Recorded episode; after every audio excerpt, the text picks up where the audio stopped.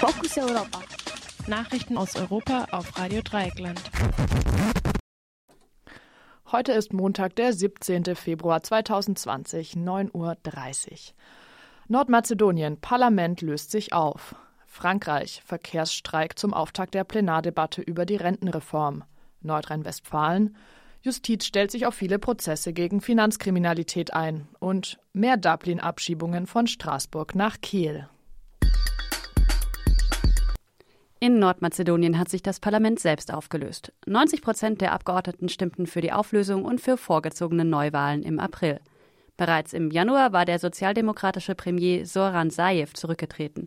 Grund dafür ist der aktuelle Stillstand seitens der Europäischen Union, was die Öffnung von Beitrittsverhandlungen mit Nordmazedonien angeht.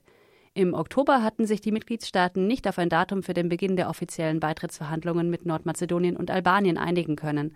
Die allermeisten Mitgliedstaaten waren für die Öffnung von Beitrittsverhandlungen, allerdings muss der Beschluss einstimmig fallen und Frankreich, die Niederlande und Dänemark hatten gegen die Aufnahme von Verhandlungen votiert.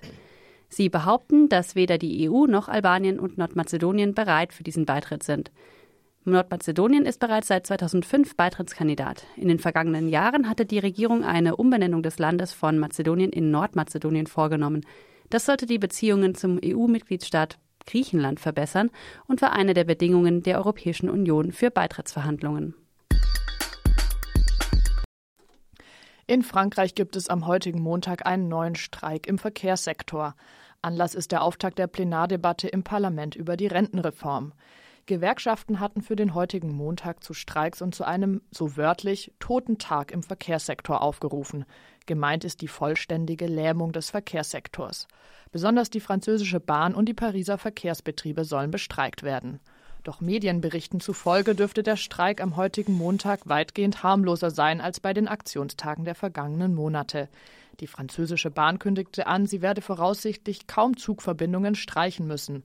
Bei den Pariser Verkehrsbetrieben dürfte der Streik jedoch spürbar sein.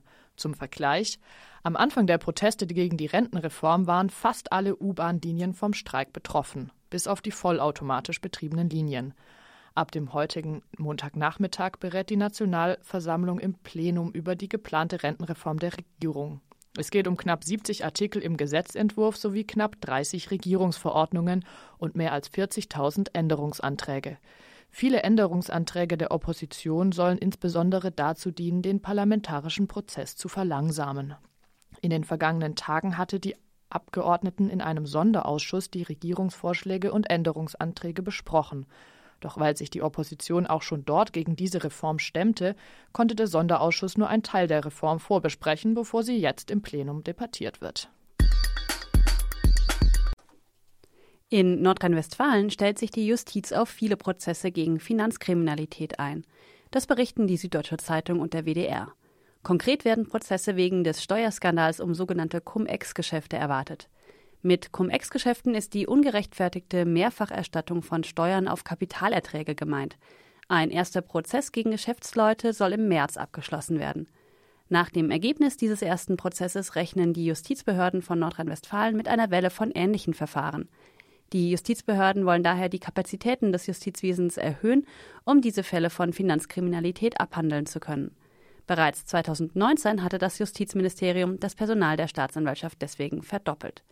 Allein in Bonn wird erwartet, dass diese Art von Finanzkriminalität in den nächsten, zehn, in den nächsten Jahren zehn Strafkammern auslastet. In Köln gibt es aktuell wiederum die meisten Ermittlungen wegen Cum-Ex-Geschäften. Bei der dortigen Staatsanwaltschaft sind mehr als 600 Beschuldigte aufgeführt. Die Zahl der sogenannten Dublin-Abschiebungen von Straßburg nach Deutschland hat sich deutlich erhöht. Das meldet die französische Tageszeitung Le Monde nach einem Besuch des französischen Innenministers bei der Grenzpolizei im badischen Kehl am vergangenen Freitag. Demnach hat sich die Zahl der sogenannten Dublin-Abschiebungen aus dem Departement von Straßburg innerhalb eines Jahres mehr als verdoppelt. Von dort wurden im vergangenen Jahr knapp 600 Menschen nach Kiel abgeschoben, weil sie zuerst Asyl in Deutschland gesucht hatten. Es seien häufig Menschen aus Afghanistan, die nach Frankreich weiterzogen, nachdem ihr Asylantrag in Deutschland abgelehnt wurde.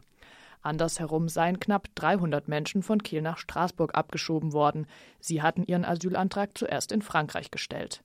Ende 2018 haben Frankreich und Deutschland eine bessere Zusammenarbeit auf Verwaltungsebene vereinbart. Um die Dublin-Sammelabschiebungen in beide Richtungen zu erleichtern. Nach der sogenannten Dublin-Regelung sollen AsylbewerberInnen in dem, Land, in dem Land einen Asylantrag stellen, wo sie zuerst den Boden der Europäischen Union betreten haben. Falls sie anschließend in andere Mitgliedstaaten der Europäischen Union weiterreisen, können sie von dort in dieses erste Land wieder abgeschoben werden. Fokus Europa. Nachrichten aus Europa auf Radio Dreieckland.